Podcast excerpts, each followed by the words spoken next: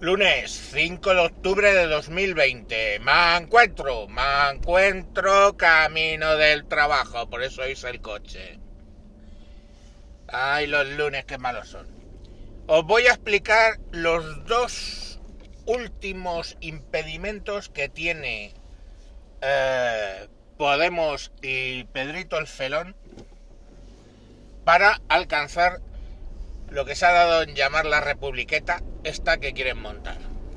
En serio, o sea, si en algún momento os pensáis que no es verdad que tanto Pedro Sánchez como Pablo Iglesias lo que quieren montar en España es una república, joder, repasar las noticias últimas. Hay dos problemas. Tened en cuenta que eh, Podemos no es un ejercicio intelectual lo que está haciendo. Es repetir algo que ya les salió bien en Venezuela. Eran los asesores políticos de Chávez. ¿eh? O sea, fueron allí a diseñar la, la República Bolivariana. Entonces no es una hipótesis de, bueno, creo que vamos a hacer. No, no, es tratar de adaptar lo que allí hicieron como ensayo general a hacerlo en España. Entonces, básicamente, eh, ¿qué diferencias son las dos diferencias que tienen ahora mismo para conseguir eh, ese tema.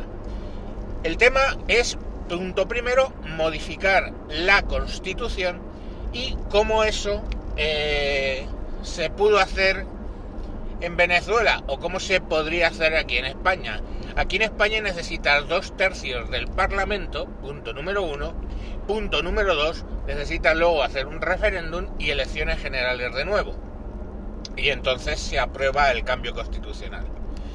Eh, hablamos que ese es el procedimiento para el núcleo duro de la Constitución, que es el que define España como una monarquía parlamentaria. O sea, tienes que hacer un cambio eh, de la parte súper protegida de la Constitución.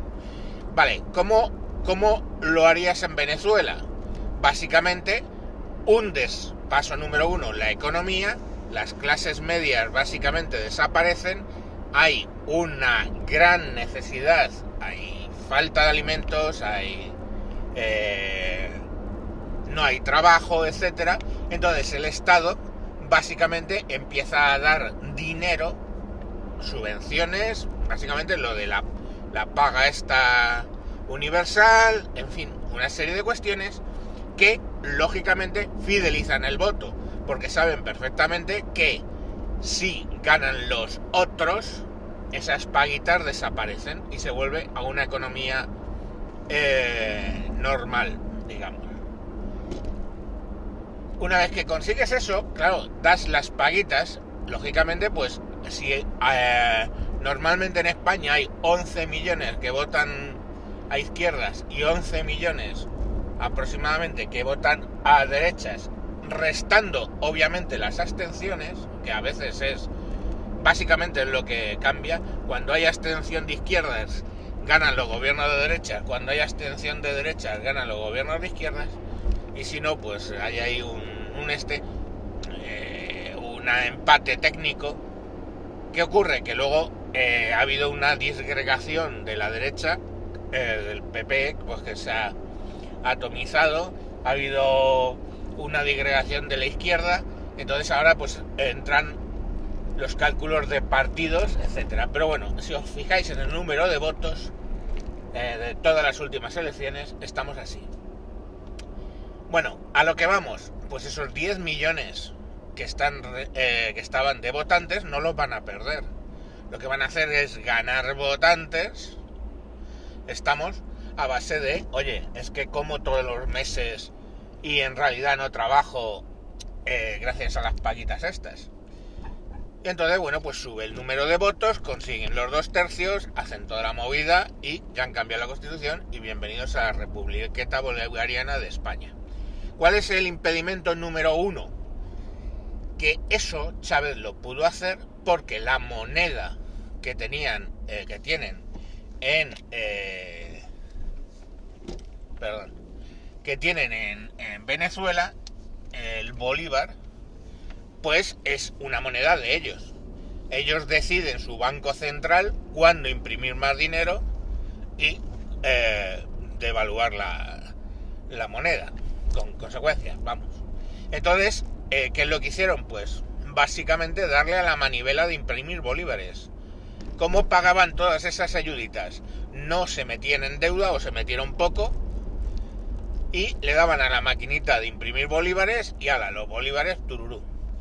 Por otro lado, utilizaron el dinero del, petróleo, pero bueno, el petróleo luego se les jodió el invento porque al principio usaban el dinero del petróleo, pero luego el precio del barril se hundió y se les acabó el negocio del petróleo, con lo cual dieron a la maquinita de imprimir billetes. Claro, todos sabemos cómo termina eso económicamente. La mm, hiperinflación, etcétera, etcétera, ¿no? Que de hecho, bueno, pues todos hemos visto en los telediarios gente que te vende a los turistas eh, bolsos hechos con bolívares trenzados. O sea, porque básicamente la moneda tenía cero valor. Y sacaban billetes de 10.000 bolívares, 100.000 bolívares, un millón de bolívares y, claro, iba creciendo. Eso lo hemos visto ya muchas veces. Pasó en la Alemania eh, de la República de Weimar, ha pasado en 100.000 en sitios. Bueno. Eh, pasó en, en, Argentina, que hasta cambiaron de nombre dos o tres veces de, de moneda porque ya lo devaluaban tanto que no tenía... Los, luego los dividían por mil y bueno, hacían esas típicas, típicas cosas que hemos visto mil veces. Entonces, claro, en España eso es un problema porque, pues porque no tienen la manivela para imprimir billetes. El que tiene la manivela para imprimir billetes es el Banco Central Europeo. Y el Banco Central Europeo, si le dices, oye, imprímeme más billetes, te va a levantar el dedo medio, o sea, no quiere decir que no la devalúe el euro imprima dinero, que lo ha hecho, pero no a los volúmenes que ellos requieren y por supuesto no con la locura inflacionista que lo haría, eh, que hizo Chávez o que haría Pablo Iglesias y Pedrito. Bueno, pues el tema está ahí. Ese, eso es una diferencia clara. Y ahora os digo, ¿creéis que eso no lo tienen planificado? ¿Que no tienen un plan para solucionar eso? Sí, hombre, os lo voy a decir. Supongamos que viene ahora mismo para obtener los 140.000 millones de euros una vez que presenten los presupuestos, si consiguen sacar los presupuestos adelante, cuando los, presenten a la Unión Europea y llegue la Unión Europea con las rebajas, ¿qué es lo que se va a generar? Solo tienes que generar un descontento hacia la Unión Europea lo suficientemente grande y un desastre económico lo suficientemente grande para que opción A, la Unión Europea básicamente te eche del euro, o opción B, queramos hacer un Brexit a la española y queramos salirnos nosotros, ¿no? Generas entre esos 10 millones de habitantes y alguno más que van a sufrir lo que va a venir de la Unión Europea, pues generas un descontento tal, redes sociales, Facebook, etcétera, esta gente se sabe mover muy bien ahí, generas un descontento para que nos queramos salir de la Unión Europea. Salimos de la Unión Europea, dejamos el euro, tenemos el peseto y se ponen a darle a la manivela de imprimir pesetos. Y ya está, no hay más. Eso es sencillo. El otro impedimento, y seré más breve, porque lo tengo menos analizado, es el ejército. En el caso de Chávez, eh, le salió bien la jugada porque Chávez era militar, había de hecho dado un golpe de Estado anteriormente y no le había salido. Y eh, bueno, pues digamos que el ejército, pues una parte del ejército, y no pequeña, pues le tenía como su héroe, ¿no?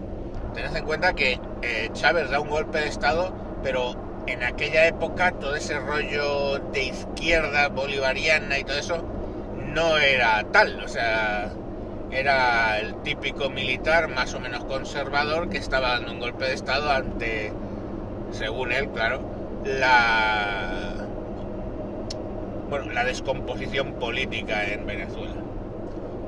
¿Qué ocurre? Que hay un sector importante del ejército que secunda las acciones de Chávez ya una vez cuando empieza con el tema de la República Bolivariana, el cambio constitucional, etcétera, y no se levantan.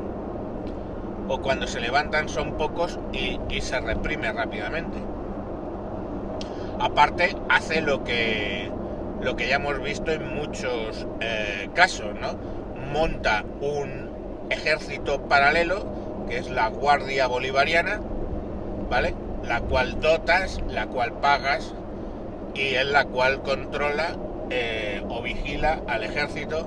Eso no es nuevo, eh, la Alemania nazi lo hizo Hitler con las SS y la Wehrmacht. en Irán lo tienen hecho con, eh, no me acuerdo cómo se llama, la Guardia Republicana me parece que es, y otra serie de milicias que montan. Y bueno, pues de ese modo tienes un contrapeso militar contra el ejército por si en un momento dado tienen la brillante eh, opinión de levantarse. En España, ¿qué pasa? Bueno, en España no descartemos el volumen de militares que están a favor de esta gente, ¿vale? Ahí han ido metiendo su zapa poco a poco, pero digamos que el volumen ese es testimonial, es mínimo. Ahora la cuestión al final es, mm, ¿vosotros veis muchas ganas en el ejército español de levantarse? A vida cuenta sería un golpe de Estado, iría contra el orden constitucional. Pues yo creo que no, sinceramente, ¿vale? Yo creo que no. No se levantarían contra el orden constitucional, porque entender que todas estas maniobras básicamente son constitucionales, ¿eh? que es lo que hacen también coger el control del Tribunal Constitucional, ¿eh? y de ese modo, pues, de los tribunales, y de ese modo, pues, lógicamente, estiran el chicle hasta donde quieren porque saben que el Tribunal Constitucional no les va a parar los pies.